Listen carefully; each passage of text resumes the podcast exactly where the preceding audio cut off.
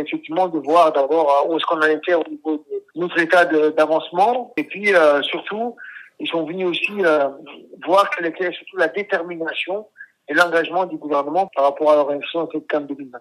Justement, mardi, le président de la transition, le colonel Mamadi Doumbouya, a déclaré hein, l'organisation de cette CAN-là comme une priorité nationale. Qu'est-ce qu'il faut entendre par là? Ça veut dire qu'aujourd'hui, cette transition, en fait, a décidé de faire de son projet phare la CAN 2025. Parce que vous devez savoir que cette CAN a été octroyée depuis 2014 et qu'entre 2014 et 2019, il n'y a pas eu un grand avancement.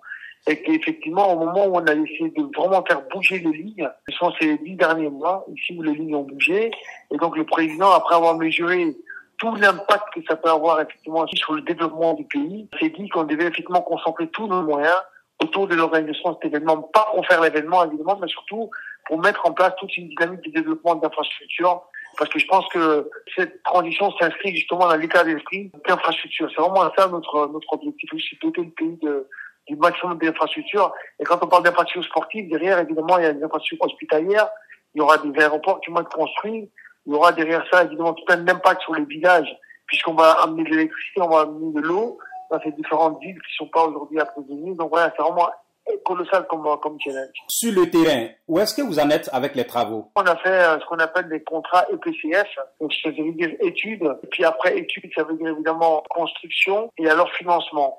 Donc ces entreprises aujourd'hui ont estimé à 24 mois la construction globale. À partir du mois d'octobre, euh, les études des APS sont finies. On vient de recevoir les term sheets, donc le mode de financement avec le pourcentage au niveau des banques qu'on vient évidemment d'engager aujourd'hui avec le ministre des Finances.